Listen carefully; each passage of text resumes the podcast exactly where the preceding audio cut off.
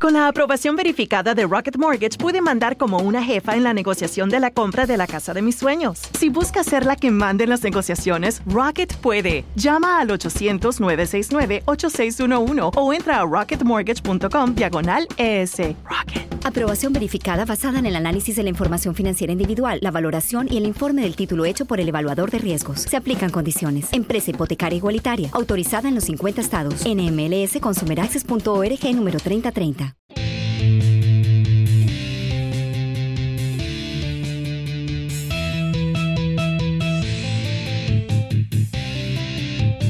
Ya estamos aquí y llegamos para quedarnos.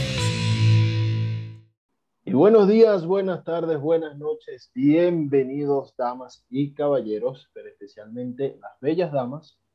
Hoy es 8 de marzo, así que les estamos saludando desde el pasado para felicitarlas en su día, el Día de la Mujer, esos seres maravillosos que nos llenan la vida de aventuras y de alegrías.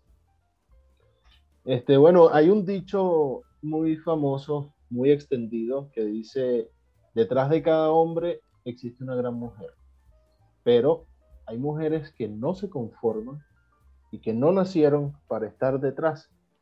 Hay mujeres que se ponen los pantalones y se van al foco de atención hacer el trabajo, a trabajar porque el mundo sea un lugar mejor. Y hoy vamos a hablar de esas mujeres que han hecho historia, este, como un homenaje a todas las mujeres que nos escuchan, todas las mujeres del mundo. Y bueno, feliz día para todas las mujeres de mi familia y todas las mujeres eh, que conozco, básicamente.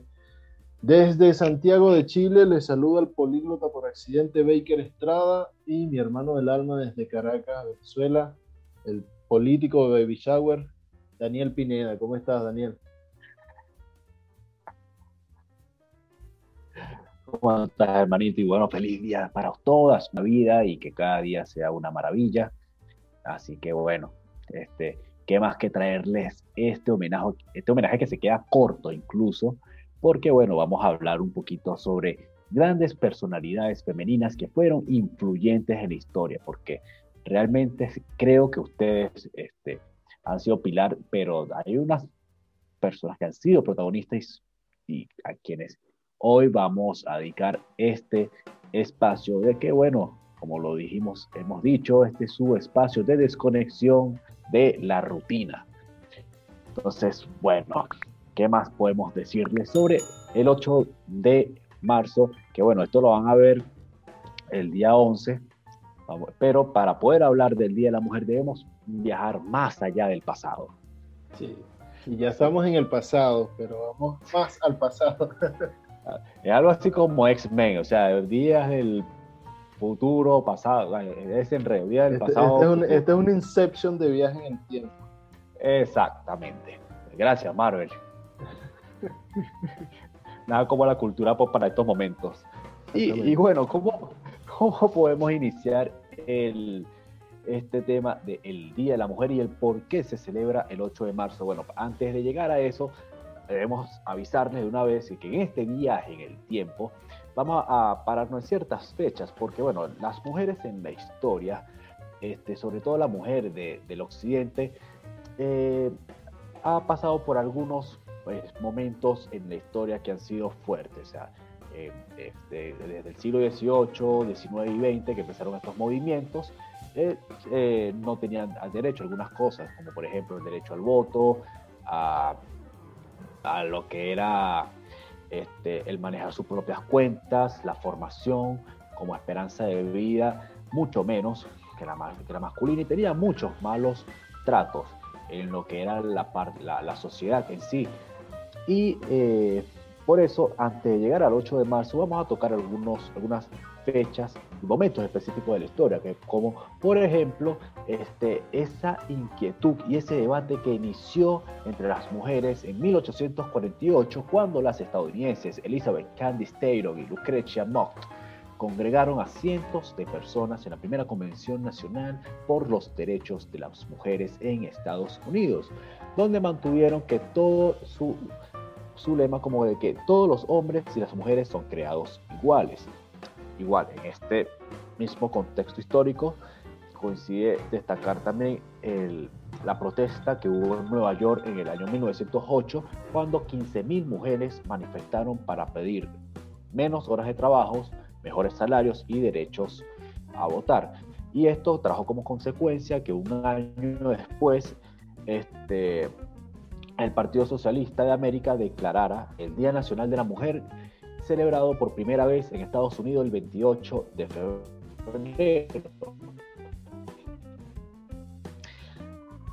Luego, este, digamos, alemana, sugirió también la idea de conmemorar un Día de la Mujer, pero ya algo más global. En 1910, en una conferencia internacional de la mujer trabajadora en Copenhague, en Dinamarca, país bello y hermoso, lo cual, bueno, este, esto fue, fue escuchado por muchísimas mujeres y procedente de 17 países y aprobada de forma unánime. Aunque no tenía fecha concreta, se terminó celebrando el año siguiente, el primer Día Internacional de la Mujer, un 19 de marzo de 1911. Esto reunió a millones de mujeres de Alemania, Austria, Dinamarca y Suiza. Pero no hemos llegado al 8 de marzo. Y porque este, para llegar al 8 de marzo debemos trasladarnos a Rusia. Ese, ese bello país que, bueno, ya lo hemos nombrado en algunos episodios. Sí, Rusia, Rusia salud por Rusia. Salud por Rusia. Rusia es siempre, por Rusia, siempre trending topic en ya estamos en el podcast. Sí.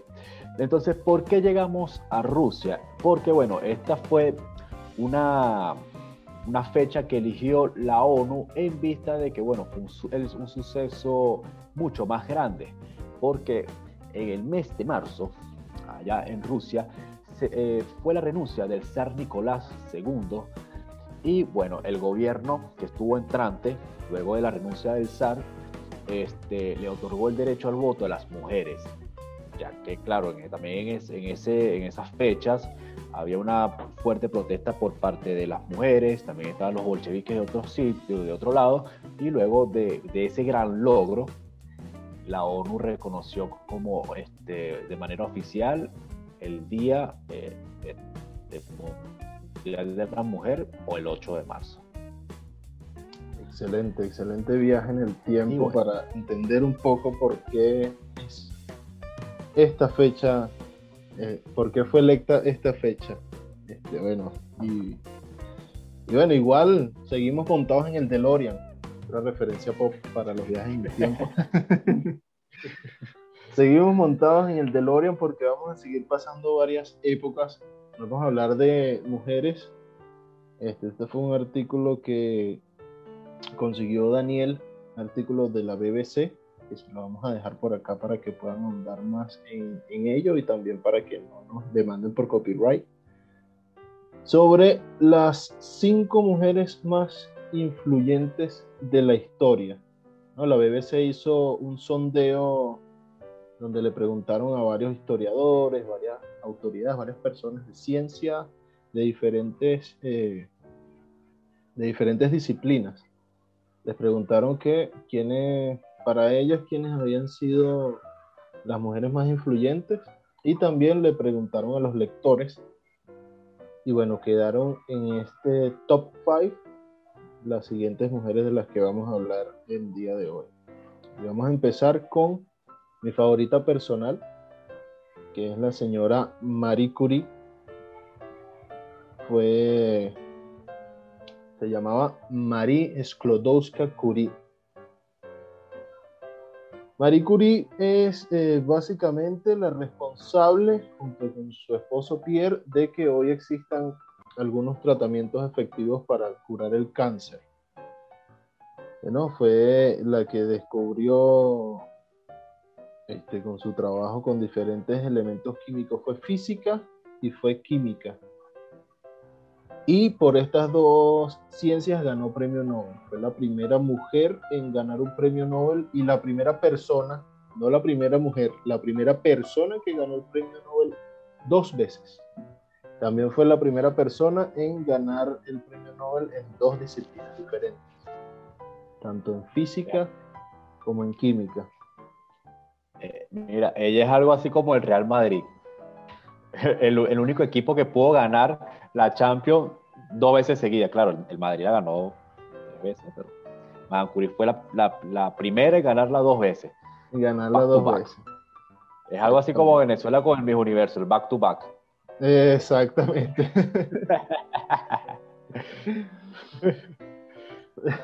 Mira, Marie Curie fue la fundadora de la nueva ciencia de la radioactividad. Incluso ella misma le dio ese nombre que te mencionaba, es un nombre bien original. ¿No? Eh, mira, vamos a ver qué dice por acá la BBC. Por aquí dice Patricia Farah, que es la presidenta de la Sociedad Británica para la Historia de la Ciencia. Curie se vanagloria de una extraordinaria serie de logros. Ella fue, Patricia Fara fue la que nominó a Marie Curie para este estudio. Fue la primera profesora de la Universidad de París. También nació en, en Varsovia y estudió física en París, donde conoció, conoció a su esposo y colaborador Pierre Curie identificaron dos nuevos elementos, que es el radio y el polonio. Ella lo nombró así por, por su país de origen, que era, que era Polonia. Pero bueno, este, digamos que Curie siempre estuvo con las, con las probabilidades en contra, como dice Patricia aquí en el estudio.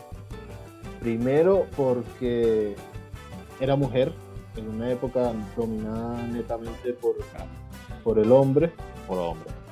Sí, este, cuando estuvo, su familia sufrió bajo el régimen ruso, otra vez Rusia apareciendo en, ya estamos aquí Ay, dale. Tenemos que hacerlo para un ruso. Sí, tal cual. Y bueno, en Francia, aparte de que era discriminada por ser mujer, también era considerada peligrosa porque era extranjera. Y siempre estuvo como eh, el ojo del huracán. Hay, algo que es rescatable de Marie Curie, que fue la polémica que tuvo. ¿no? Este, me, agrada la historia porque también involucra a Albert Einstein. Y, ya, ya, ya, ya, ya, ya, ya, ya. Cuando tú me involucras a Albert Einstein, hay, hay dos, hay, o sea, yo me imagino dos escenarios. O algo por la parte científica o es una sinvergüenzura, porque hay, Albert Einstein, aparte de que era muy famoso por sus teorías, era un, era un loquillo. No, no, no, pero no, yo era, ah. amigo, yo era panita, Einstein era pana de piedra. Ah. De hecho, ellos se, conocían muy bien. Pero el hecho es que Curie me, gusta porque Einstein la defendió y segundo porque también habla muy bien de, su carácter, ¿no? De, de Curie. Resulta que Pierre muere años antes que ella, que muere de cáncer, si no me equivoco. Yo sé que eh, Marie Curie murió de cáncer por, por los, eh, los efectos de, trabajar con la radioactividad. Irónicamente porque estaba tratando de descubrir tratamientos contra el cáncer. Pero Pierre muere también por esta por causa de esta, de esta radiactividad. Y Marie Curie, bueno, todavía estaba todavía estaba viva, ¿sabes? Tiene, necesidades como cualquier otro ser humano. Y ella tuvo una aventura amorosa con un antiguo alumno de Pierre que se llamaba Paul Langevin, un tipo más joven que ella aparte, este, atractivo, el tipo era intrépido, era inteligente, era un tipo que, que tenía buen futuro, pero el problema es que Langevin estaba casado. Ah, bueno. ¿No? estaba casado, pero ellos igual se veían este, a, escondidas. Tenían, su afer, tenían su, su, amorío. Y entonces la sinvergüenzura no fue con, Einstein. Ah, no, pero bueno, no es reprochable tampoco. María estaba, estaba joven todavía. Estaba joven, claro. Eh, me, me agrada que, ¿sabes? Una cosita de Marianne Curie, que es algo que sucedió en, en la época de la guerra, es que ella cuando sucede la primera guerra, ella ayuda a equipar las ambulancias con equipos de rayos X. Y ella incluso manejaba, manejaba el, la, las ambulancias en el frente de batalla. Según algunos, lo que dice también la BBC, o sea que esta mujer no solamente era una mujer inteligente, bella, sino que también era una guerrera con una camioneta radioactiva. esta camionetica me recordó, y no sé, yo creo que la gente, los productores de Ant-Man se inspiraron en ella para hacer la camionetica esa mexicana de ah. Ant-Man. De Ant-Man, claro. Yo creo. Coño, mira, no, no sería, no sería descabellado. Sí. bueno, pero mira, hablando entonces de, de Pierre Curie, para que tú veas cómo son las cosas de, de Marie Curie. Resulta que la mujer de Langevin, ella ya sabía que Langevin le era infiel, pues ya había tenido sus otras aventuras por ahí. Pero, ¿qué pasa? La mujer se ensañó con Marie Curie. Esta aventura sí le molestaba a él. Una mujer famosa, una caraja este, que, que, era de mundo, que era inteligente y todo lo demás. Ella se con eso. Entonces, ¿qué hizo? Le organizó un robo para, o sea, ellos, tanto Pierre como Marie se intercambiaban correspondencia en ese tiempo no había WhatsApp, no había, no había redes sociales, entonces tenían que comunicarse por, por carta. Hay una carta de Paul que le dice, tiemblo de impaciencia al pensar que finalmente te veré. Eh, y te diré cuánto te he extrañado. Te beso tiernamente mientras espero que sea mañana. Que decirlo con voz, con voz grave, pero así me imagino que le hablaba Paul a ella. Claro. Y Marie le dice, asegúrate de que nadie te está siguiendo cuando vengas a ver.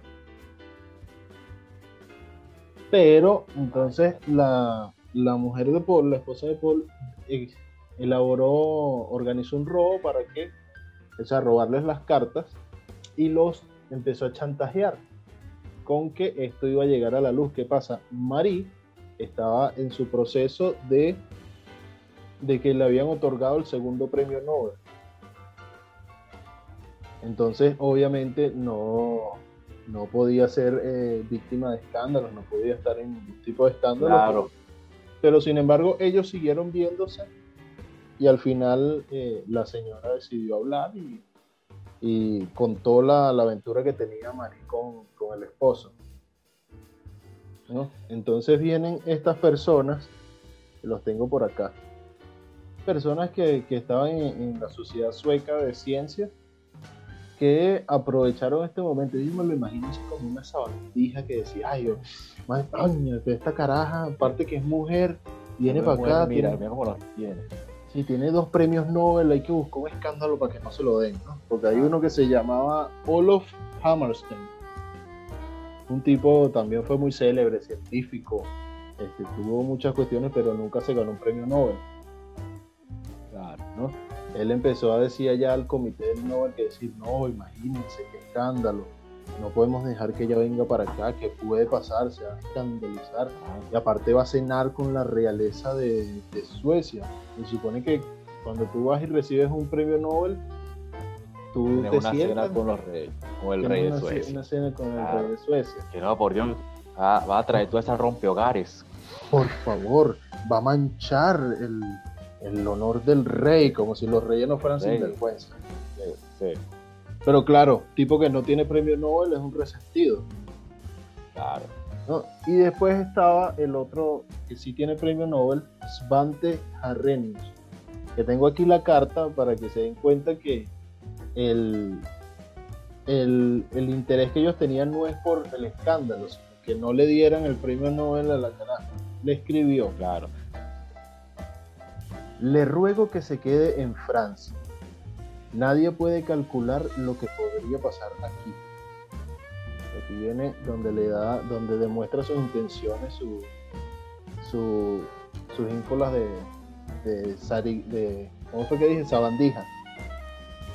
Espero que mande un telegrama que diga que no quiere aceptar el premio antes de que en el juicio de Langevin se demuestre que las acusaciones en su contra no tienen fundamento. Entonces Marí le contestó, bueno, pero ¿qué te pasa a ti? ¿Acaso me está dando el premio por mi amorosa o por mi trabajo científico? Así mismo, no, ella se lo dijo más educado. El premio me lo dieron por el descubrimiento del radio y el polonio. Creo que no hay ninguna conexión entre mi trabajo científico y los hechos de mi vida privada. Pero a mí me gusta más mi versión. Porque Claro, eh, sí, que eso es lo no, que yo no. estaba pensando. Eso es lo que ella estaba pensando, que como que, ah, esta cosa vaina, vale, tú eres marico. Sí, ¿te pasa a ti? Una cosa es trabajo y una cosa es la, la vida ajena. Sí. Aquí es donde, donde entra Einstein en juego. Porque él le mandó una carta. Aquí en el artículo de la BBC está resumida. Yo, yo leí la carta que si la consigo la voy a poner por ahí. Este, para que la gente lo lea. Pero resumida básicamente lo que le puso fue ve a Estocolmo. Estoy convencido de que debes despreciar este alboroto. Si la chusma sigue molestándote, deja de leer esas estupideces. Déjaselo a las víboras para las que fueron escritas.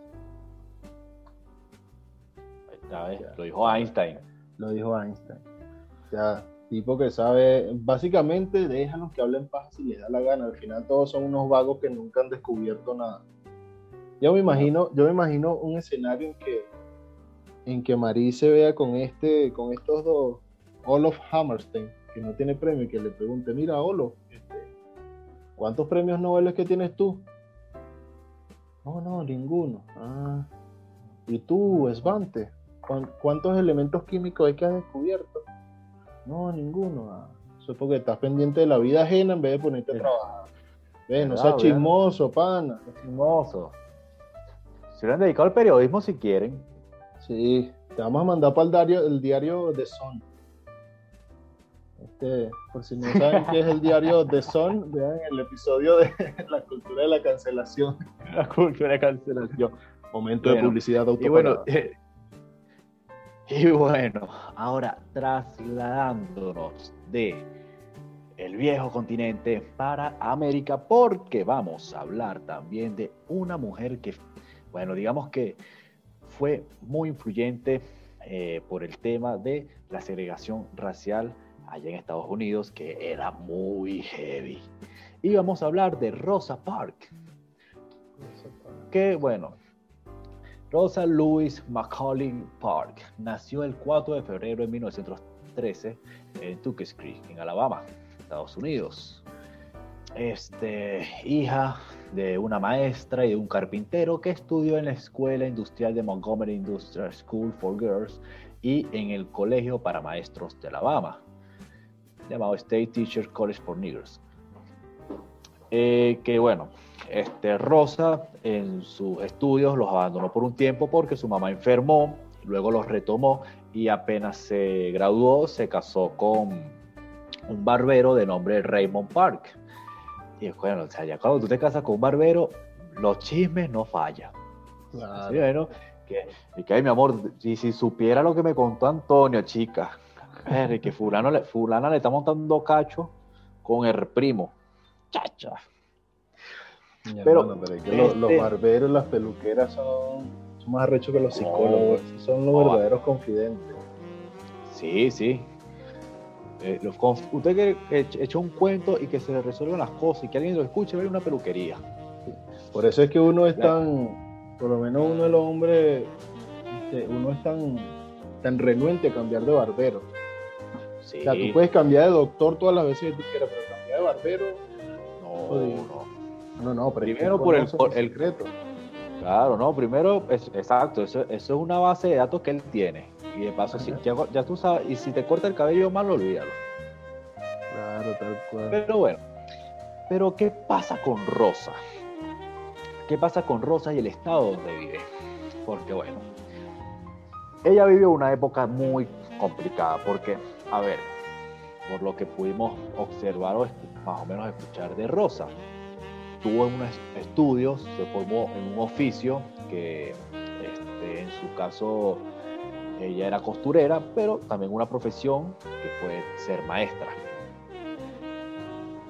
una mujer hecha y derecha, con un matrimonio, una buena familia norteamericana, a pesar de que tiene algunas raíces tanto africanas como de nativoamericano y toda esa mezcla ahí.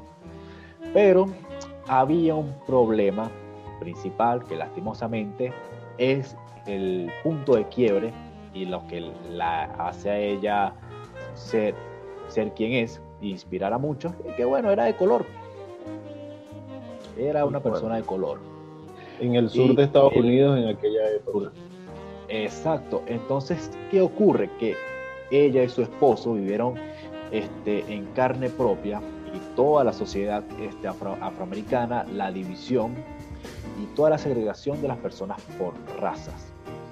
Entonces, este, en el sur de América, obviamente las personas de color no tenían la misma importancia y esto no es que era un tema social, o sea, no es que era de que, ay, a mí tú no me gusta porque tú eres negro, porque tú eres blanco. No era ni, por nada de barrio, sino que era algo que estaba incluso en la ley. estaba en la ley. Entonces, claro, ella y su esposo se hacen miembros de la Montgomery Voters League con la finalidad de ayudar a los afroamericanos para hacer exámenes para inscribirse en la lista de las electorales. Este, ella también se unió a varios este, movimientos de derechos civiles y se empleó como secretaria de la Asociación Nacional para el Progreso de las Personas de Color en Montgomery, pero hay un escándalo que es la que la hace este, más famosa y este, tanto así que eso hizo que Martin Luther King este, empezara su rebelión allá en las zonas de Alabama. Y fue que el primero de diciembre de 1955, Rosa Louise Park, que en ese momento trabajaba como costurera en una tienda de departamento en Montgomery, ella abordó un autobús. Se iba para su casa normal después de salir del trabajo.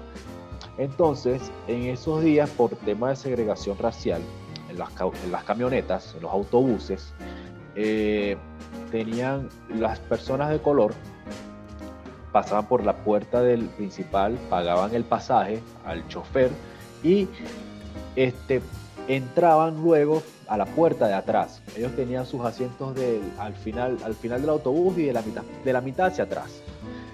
Entonces, ¿qué ocurre? Que eh, los puestos delanteros eran para las personas blancas. ¿Qué ocurre? ¿Qué ocurre? Ella estaba justamente en el límite, estaba en la frontera. Y llegó un, muchacho, un joven blanco, y el chofer le dice, mira, este, cede el asiento, y ella no quiso. Obviamente en esa misma línea habían dos, dos personas más de color, y claro, ellos sí se pararon, pero el asiento del que tenían que cederle al chamo era el de ella, era el que estaba ahí, libre. Ella obviamente no quiso, no quiso cederle el asiento porque este, al fin y al cabo él, no era más que ella por, por, ser blanco. Claro. Eso, bueno, hizo que, en Target, tu dinero vale más. Por solo 99 centavos, súbele al sabor con Ketchup Market Pantry. Lo mejor del tomate y una buena oferta, lo que estabas buscando. Con las Target ofertas, siempre encuentras precios bajos. Los precios pueden variar. Oh, oh, ¿Necesitas cambiarle el aceite a tu vehículo? Visita O'Reilly Auto Parts y llévate 5 cuartos de aceite 100% sintético Mobile One por $28.95. Nuestros expertos se asegurarán que tengas todo lo que necesitas, como embudo, bandeja de drenaje, toallas de taller y más. Visita O'Reilly Auto Parts hoy mismo.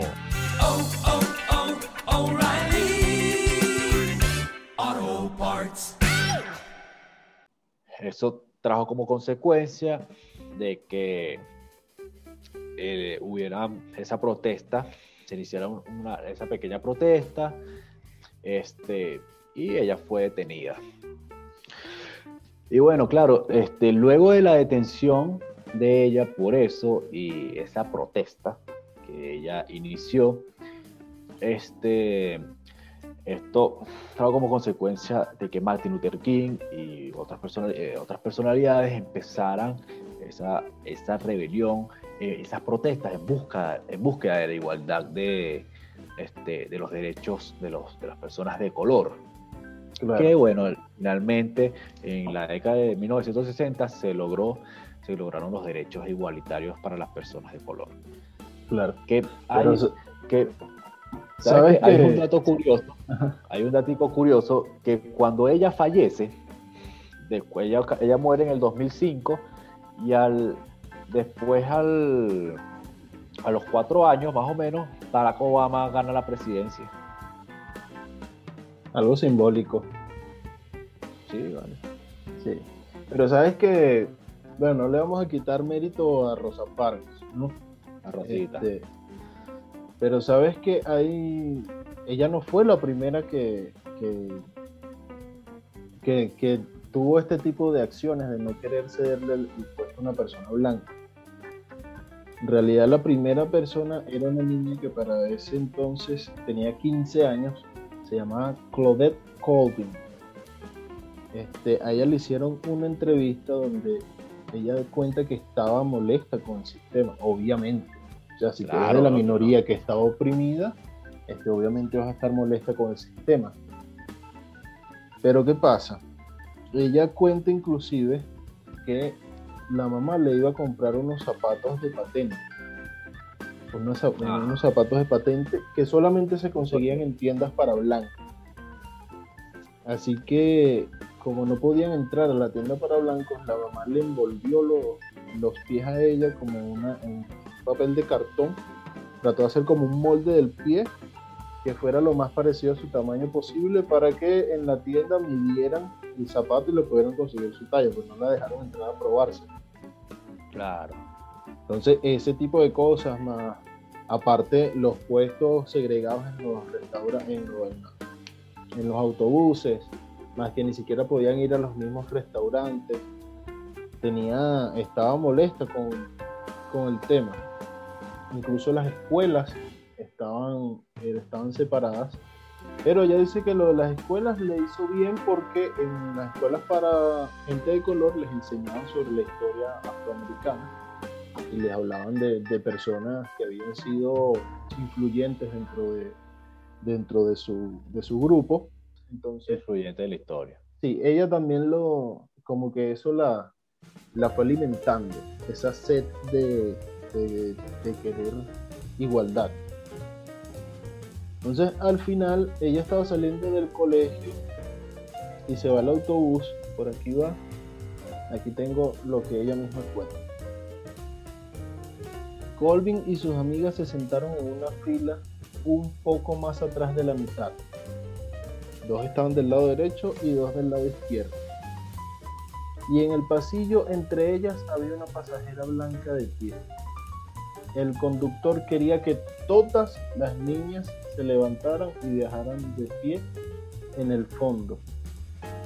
Y aquí eh, Claudette dice, él quería que diera mi asiento a una persona blanca. Y lo hubiera hecho si se hubiera tratado de alguien mayor, pero era una mujer joven. Entonces, tres de las niñas sí se, sí se pararon para darle el asiento. Pero ¿qué pasa? Según la estúpida lógica blanca de la época, tampoco era digno que en la misma fila de asientos existiera una persona blanca y una negra, porque entonces la blanca iba a estar al lado de, de una persona de color. Oye, pero le había puesto a ella, yo hubiera agarrado, puesto a la, a la blanquita aquí en el medio, y en una esquina la, la otra morena, y en la, en la esquina del otro del, del, del otro lado del asiento, la otra negra, y ahí estaba, marico, una Oreo. Ay, chica mierda.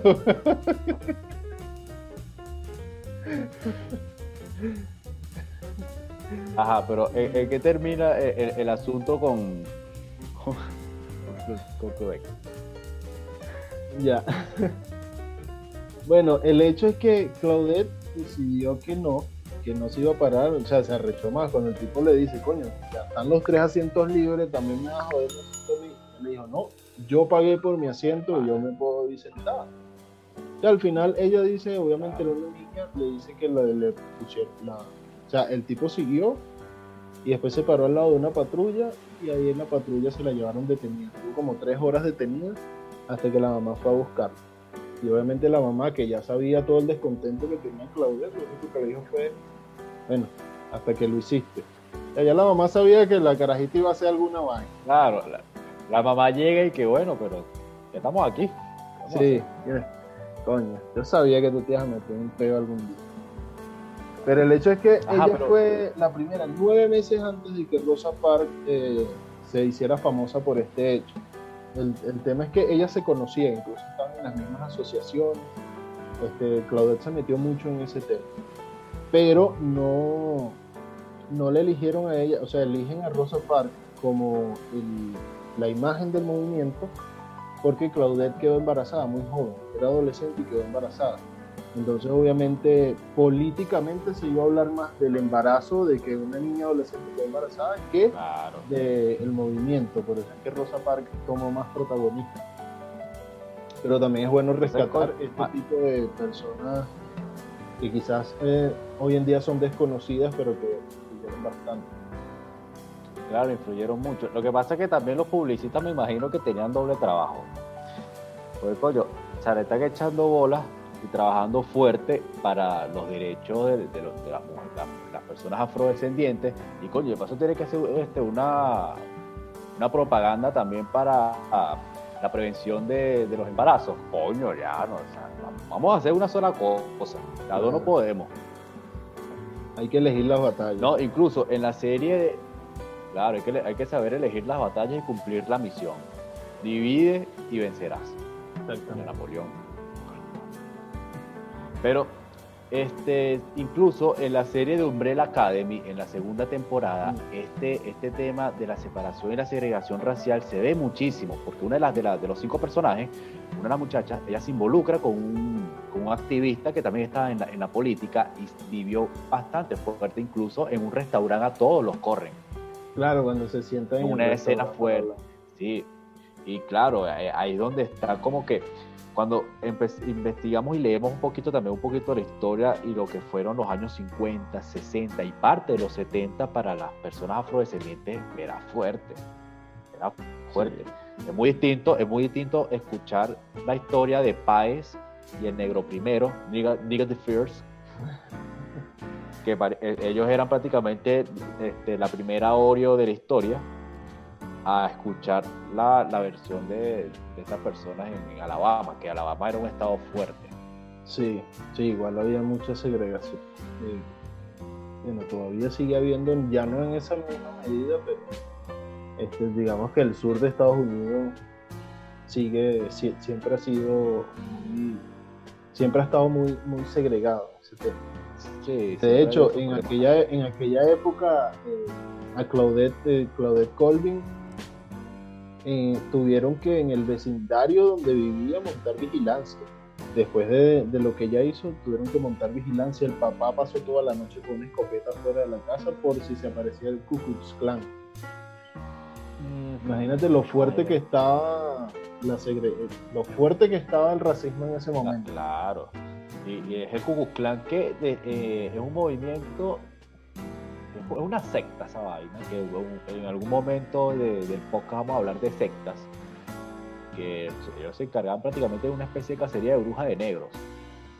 No, de negros y de, de, todo, de, judíos, de, todo lo que no fuera blanco. Todo lo que no, todo lo que no fuera blanco y no creyeran en Dios. ellos eran como una, ellos eran cristianos, pero ellos eran se metían perico. Era una vaina rara. Ellos se metían un pericazo, leían dos, dos versículos de la Biblia y vamos, vamos a cazar negros y judíos con una cruz enorme y vestido con una sábana prestada. Tal cual, ¿no? Ese dicho es una vaina Y antorcha y broma. Bueno, pero bueno, vamos a pasar. Vamos a pasar ya a otra personalidad, porque si no siento que coño, me hace salir por ahí alguien con una, una sábana, una cosa, y que, para tú eres mestizo, sí. y, y, yo con esta barba van a pensar que no sé, que soy talibán, porque eso es lo que piensa todo el mundo cuando me ve. Me la voy a quitar, me la voy a quitar, no, no, mentira, no, no, porque si no, yo me quito la barba y por ahí alguien me, por ahí tengo alguna persona que me mata. Ok, pero pasemos a, la siguiente personalidad.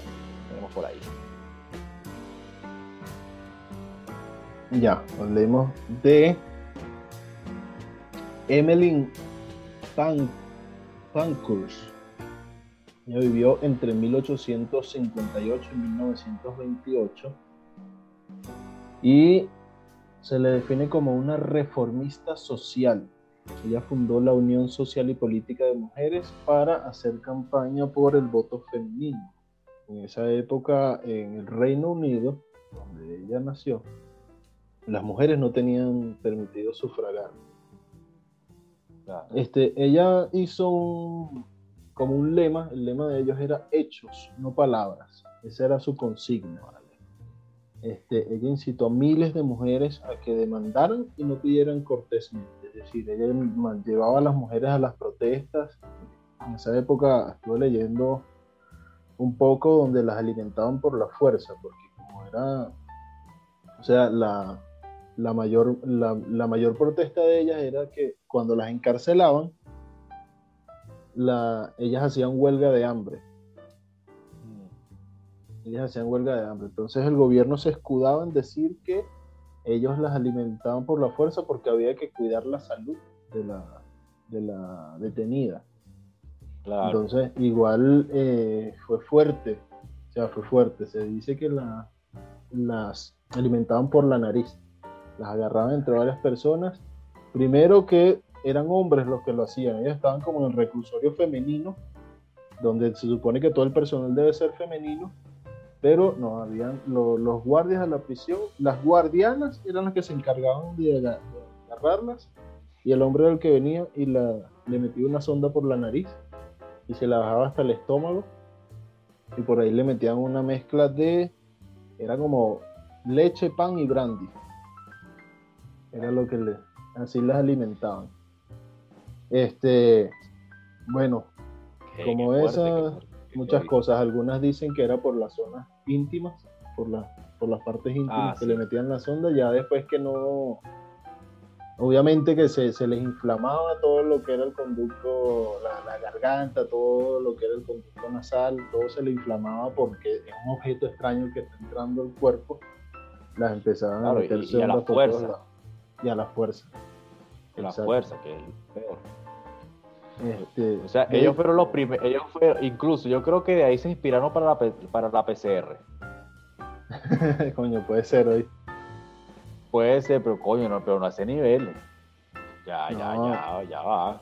No, porque fue, fuerte. fue rudo, fue rudo. Incluso algunas mujeres em, empezaron, no sé si murieron tantas, pero empezaron a sufrir de neumonía y diferentes tipos de cosas, porque a veces cuando le pasaban la sonda, en vez de llegarle al estómago, le, entraba ese, esa cuestión a los pulmones. A los pulmones, claro. Sí, que de hecho ella, esta Emily, una vez la apresaron y este, la apresaron 13 veces. Tuvo cárcel. O sea, ya esa llegaba a esa cárcel y conocía a todos todas las presas de ahí. Pero una vez ella entró. Yo me imagino que ella llega a ver saludando. ¡Epa! ¡Epa! ¿Cómo está la y me, imagino que si ella hubiera sido venezolana, ella se hubiera hecho pana de un guachimán o de, un, vigilante y que, ¡epa! Guayollito, dale, te guardé uno. Yo sabía que tú venías. Sí, tal cual. No, y cuando salía decía, coño, este, un nombre vigilante que siempre se llama los vigilantes. que siempre se llaman Coño, Andrés, este, me han, me soltado hoy, oíste, pero la semana que viene tengo otra protesta. Esa semana te voy a traer un cafecito bueno para que lo prepares aquí para todos los muchachos. Esa, esa Emily. No, pero hablando en serio, eh, estuvo en una, en una época súper dura. Está claro. estuve leyendo sobre ella. Claro, casualmente eso que acabas de decir, era una mujer de mundo porque ella en vista de este movimiento, que ella fue bueno, este, fundadora de la Unión Social Política de Mujeres, la Women Social and Political Union, que que, con las que ella, bueno, pues, luchaba para la búsqueda del voto de las mujeres. Y bueno, eh, eh, digamos que ese grupito de, de ella se, se, denominaba las suffragettes. Mm. Pero entonces, este movimiento de las suffragettes, de parte de ella, eh, digamos que tuvo una cierta relevancia a nivel internacional, tanto así que el, ella en 1916 viajó junto con el, que era, antes de ese año, él era secretario del Estado de Serbia, Shedomilic Mijatovic, no sé si lo dije bien, disculpen mi serbio. Entonces, en pro de los derechos de la mujer, entonces estuvo eh, sus movimientos por decirlo así, en Estados Unidos, en Canadá, eh, ella iba a esos, países para, bueno, para este, seguir apoyando esos movimientos, que este, es cuando estaba más fuerte la cosa en busca también de, bueno, del voto de las mujeres y todos sus derechos. Y luego en el año 1917, digamos que ella, ella ya venía rozando con el izquierdismo, un poquito hasta que va a Rusia. Otra vez Rusia. Otra vez Rusia. Salud por Rusia. Oye, ¿cómo que se dice salud en ruso? Coño, no sé. Eh, Te lo vamos a poner por aquí. Здоровье. Entonces, claro, ella va en el año 1917 a Rusia, cuando es la época de fuerte los bolcheviques. Y entonces ella como que eh, en ese momento ella ya era muy famosa. En Rusia ya sabían de ella. Y entonces, claro, ellos que querían que, bueno, vete tú, que tú eres, bueno, una mujer que ya, ya reconocida, todo el mundo conoce tu biografía y sería bueno para el movimiento movimiento, por lo menos en cuanto a los bolcheviques, para que ellos dejaran la guerra y se montaran en el, gobierno. Pero en vista de eso, ella como que analizando la, la, cuestión, no, no, le, no, le, no le agradaba mucho el asunto. Entonces, ¿qué ocurre? En vista de que ella no quería que los bolcheviques consiguieran la paz y se metieran en el gobierno, el que, quien era el primer ministro en ese momento, que era de Inglaterra, que era David Lloyd George, le paga su viaje a Rusia para que intente convencer a esa gente. Ella se reúne con Alexander Kerensky, que era el primer ministro ruso, y a pesar de que este tipo tenía una tendencia socialista, eh, ya Pankhurst, ella como que estaba considerando que las políticas de izquierdas y, socialistas de Rusia no les gustaban. O sea, este, tanto así que al tiempo ella la entrevistan y lo dijo en el New York Times que ella irá a, Rusia y todo este, la, reunión que ella tuvo con Kerensky fue el fraude más grande de los tiempos modernos y que su gobierno podía destruir la civilización. Como tejanos tenemos muchas razones para estar orgullosos de nuestro estado. Mostrando nuestro orgullo en decir Don't mess with Texas quiere decir que tenemos que ponernos a la altura, forjar el camino, poner de nuestra parte para mantener limpio a Texas. Porque después de todos estos años, todos los caminos que recorremos y todas nuestras tradiciones, para nosotros los tejanos, Don't Mess with Texas significa no tires basura. Presentado por TexDot. Claro, luego de ese viaje, en 1918, ella cuando llega, bueno, ya este, logran al fin lo que era la, la, que bueno, que pudiesen votar y tuvieran mismos derechos que los hombres. Tanto así que, bueno, se crea, eh, hubo unas elecciones generales, el, hubo un partido político femenino. Y bueno, este, con ese nuevo sistema se llevó a cabo las elecciones en 1918 y por la, eh, gracias a la Representation of the People Act, 8.4 millones de mujeres obtuvieron el voto y en noviembre de 1918 se aprobó la ley parlamentaria que permitía que las mujeres fueran electas al Parlamento. Y la primera mujer en tomar un asiento en la Cámara de los Comunes fue Nancy Astor, quien ganó una elección parcial en Plymouth Surrey el primero de diciembre de 1919. Imagínate pues. Todo, todo esto por lo que por lo que hizo Bankers claro. Sabes que ella era tan conocida ya que cuando, cuando la apresaban, o sea, cuando empezó todo este tema de, la alimentación forzada, este, un momento que ella entró a huelga de hambre y decidieron liberarla. Porque no, ya, ah. ya el gobierno ya no quería alimentarla por la fuerza, ni, ya, o ya no quería dañarla porque sentía que le iban a convertir en mar Claro, eso es un peligro.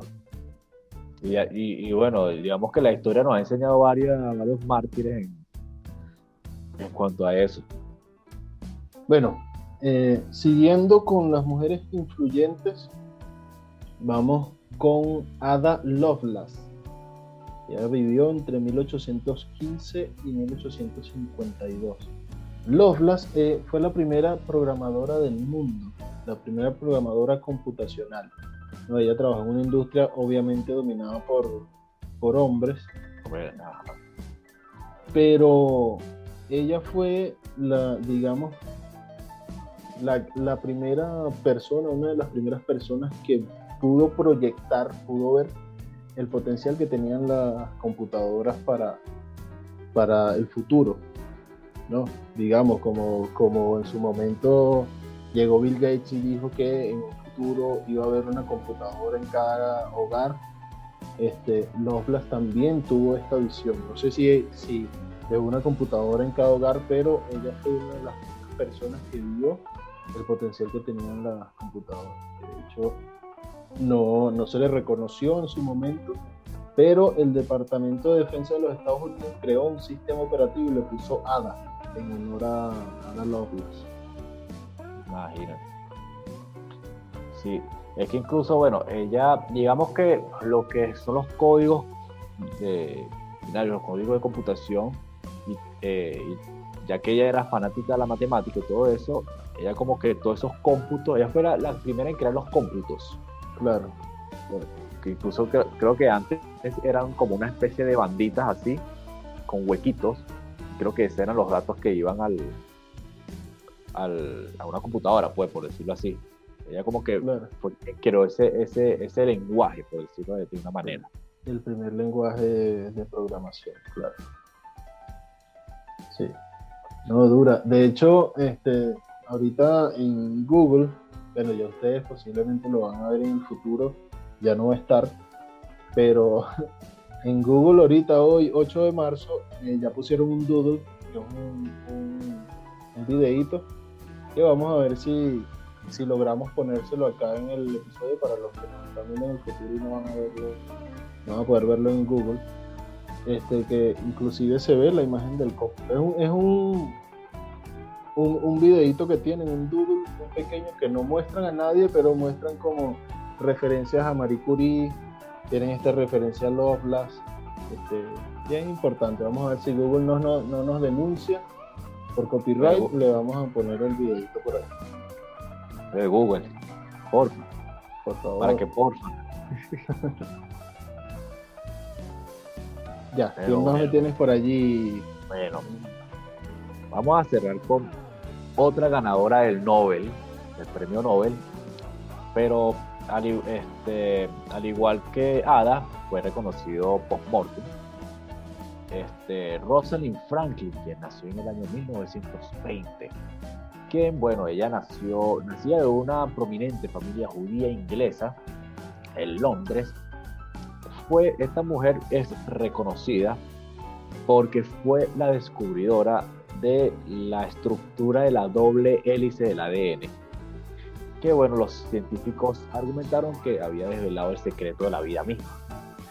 Entonces que, claro, esta prueba fue importante y fue presentada por la química y ella, como ella era química y cristalógrafa, y por la famosa fotografía 51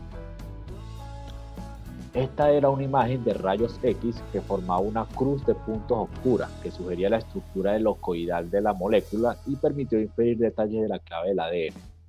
Que eso creo que, creo que es la misma que podemos ver incluso en Jurassic Park, en la parte que explican lo del... Mm. ¿Cómo hacerlo? Entonces, claro, ella había tomado las imágenes del ADN con difracción de rayos X durante su estancia en la King's College de Londres.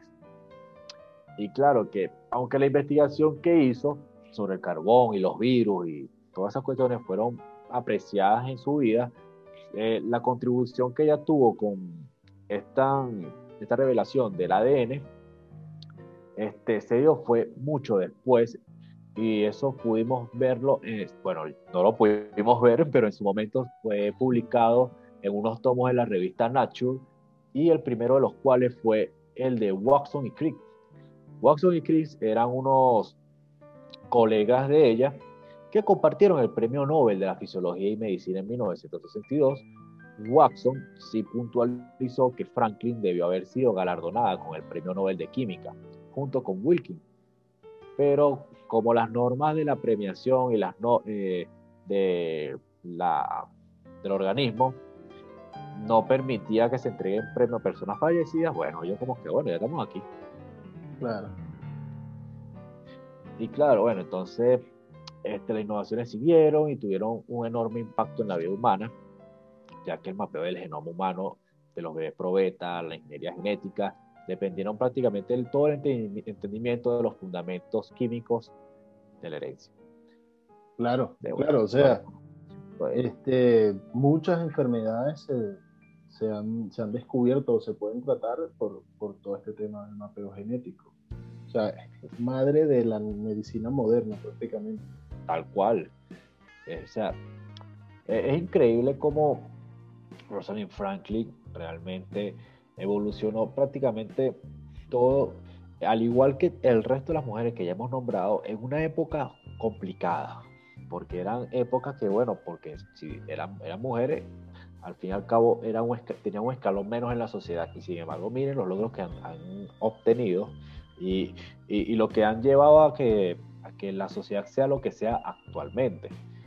Exactamente. O sea, imagínate, reúne a estas cinco mujeres en un solo lugar y hacen milagros, hacen desastres. Hermano, llegamos a Marte en, menos de dos días, no como ah, Elon Musk que tardó dos años para llegar. Sí. Eh, y, bueno, incluso como, lo, como yo lo publiqué, lo publicamos hace poco en el, Instagram que estaba Rubers, que era el robot. Bueno, Rubers hubiera salido hace rato si, si hubieran reunido a estas mujeres. Mm. Si tuviéramos que si yo tuviera que crear una máquina del tiempo para traerlas, yo me las traigo y eso es que mira, yo, yo siento escucharlas.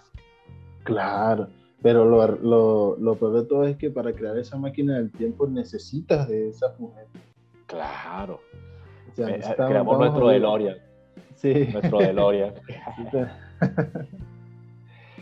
bueno, damas y caballeros, este, este fue nuestro pequeño homenaje creo que daba para hablar muchísimo más, pero bueno, no pudimos eh, meter a más personas por razones de tiempo. De hecho, nos extendimos muchísimo también. Pero igual estamos programando varias biografías por ahí, así como hicimos el capítulo de Sócrates. Este, tenemos por ahí pendiente hacer uno de Platón, este, personajes polémicos de la historia. Así que les dejo, los, las invito ahí en su comentario que nos dejen eh, alguna mujer que, que, piensen que nos faltó incluir acá en este listado, este, o alguna de las que ya nombramos si quieren que ahondemos en su historia, en su biografía, a que lo dejen ahí en los comentarios o nos escriben un DM por Instagram, aprovechan, le dan seguir, no sean malitas. Eh, para, para nosotros entonces hacer un episodio especial de este personaje en específico, en la que tenga como más eh, votos, la, la desarrollamos. Me gustaría desarrollar más sobre la historia de Marie Curie, lo acepto. Me gustaría hablar más sobre, hablar sobre Amelia Earhart. Amelia Earhart, que fue quien voló el, el Pacífico, la primera mujer que sobrevoló el Pacífico. Bueno, este, y bueno, estaba hablando de Madame Curie, que ella es la, la mujer preferida de, de Sheldon Cooper. Exactamente. Entonces, sí, dejen en sus comentarios qué, mujer quieren que, bueno, conversemos en otro momento, su biografía, algunos este, momentos, tanto polémicos como importantes de su vida, que me haya faltado y aquí le preparamos su biografía. Claro que sí. Y creo que como conclusión, este, aparte de estar orgulloso de estas personas, también debemos estar agradecidos porque hicieron del mundo un lugar mejor. Un lugar, eh, este, sí, donde hay más, más derechos para las mujeres, donde hay mayor igualdad. Este, tanto hombres como mujeres debemos estar agradecidos con, con estas eh, grandes mujeres porque le han permitido al mundo ver el gran potencial que tiene la mujer también. Este, ahora existen mujeres en diferentes puestos gubernamentales, existen mujeres en posiciones gerenciales. Eh, ahora hemos podido ver el potencial que tiene la mujer en la sociedad y creo que el mayor deseo de nosotros es que en un futuro este, muy cercano eh, se pueda, la mujer pueda salir sin miedo a la calle, que vayan a robarla, que vayan a violarla, de que le vayan a, decir algo, de que le vayan a atacar de alguna manera. Que creo que, bueno, sí, prestar un poco el, el podcast para hacer un poco de campaña a favor de la mujer. Este, hombres, o sea, o, ustedes, eh, individuos del sexo masculino, sean hombres de verdad y respeten a la mujer. Claro, por favor, filosofetas, compórtense. Porque gracias a, gracias a las mujeres es que le tenemos vida. Exactamente. Entonces, bueno, sí, filósofos de Tasca, este, también para finalizar, bueno, agradecerles a todos ustedes, a esta, bueno, creo que nos quedamos cortos, Baker ya lo, lo dijo con las mujeres influyentes en la historia, que como lo, lo hemos visto en el, episodio de hoy, lo hemos escuchado, son mujeres que sin necesidad de cambiarle una letra las palabras hicieron de todo. Y realmente han hecho del mundo moderno algo increíble y que con más mujeres así que las hay, las hay en todos lados, y creo que la llegada a Marte viene pronto. Los vos cágate. y bueno, sin más nada que agregar, bueno, les recordamos que nos sigan en nuestras redes sociales, que las vamos a dejar acá en todas las plataformas digitales, no solamente aquí en YouTube, también estamos en Spotify, Evox, Anchor, Apple Podcast, Google Podcast, entre otras. Y bueno, como en cada episodio les recordamos que ya estamos aquí. Hasta luego y besos.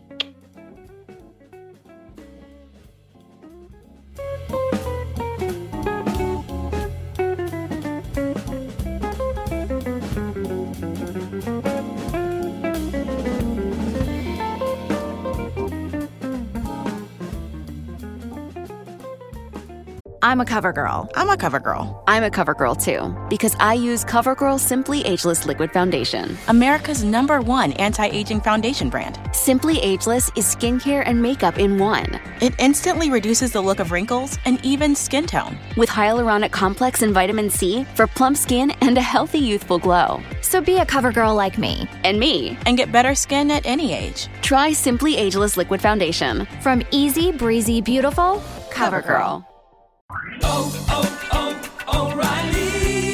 ¿Necesitas cambiarle el aceite a tu vehículo? Visita O'Reilly Auto Parts y llévate 5 cuartos de aceite 100% sintético Mobile One por $28.95. Nuestros expertos se asegurarán que tengas todo lo que necesitas, como embudo, bandeja de drenaje, toallas de taller y más. Visita O'Reilly Auto Parts hoy mismo.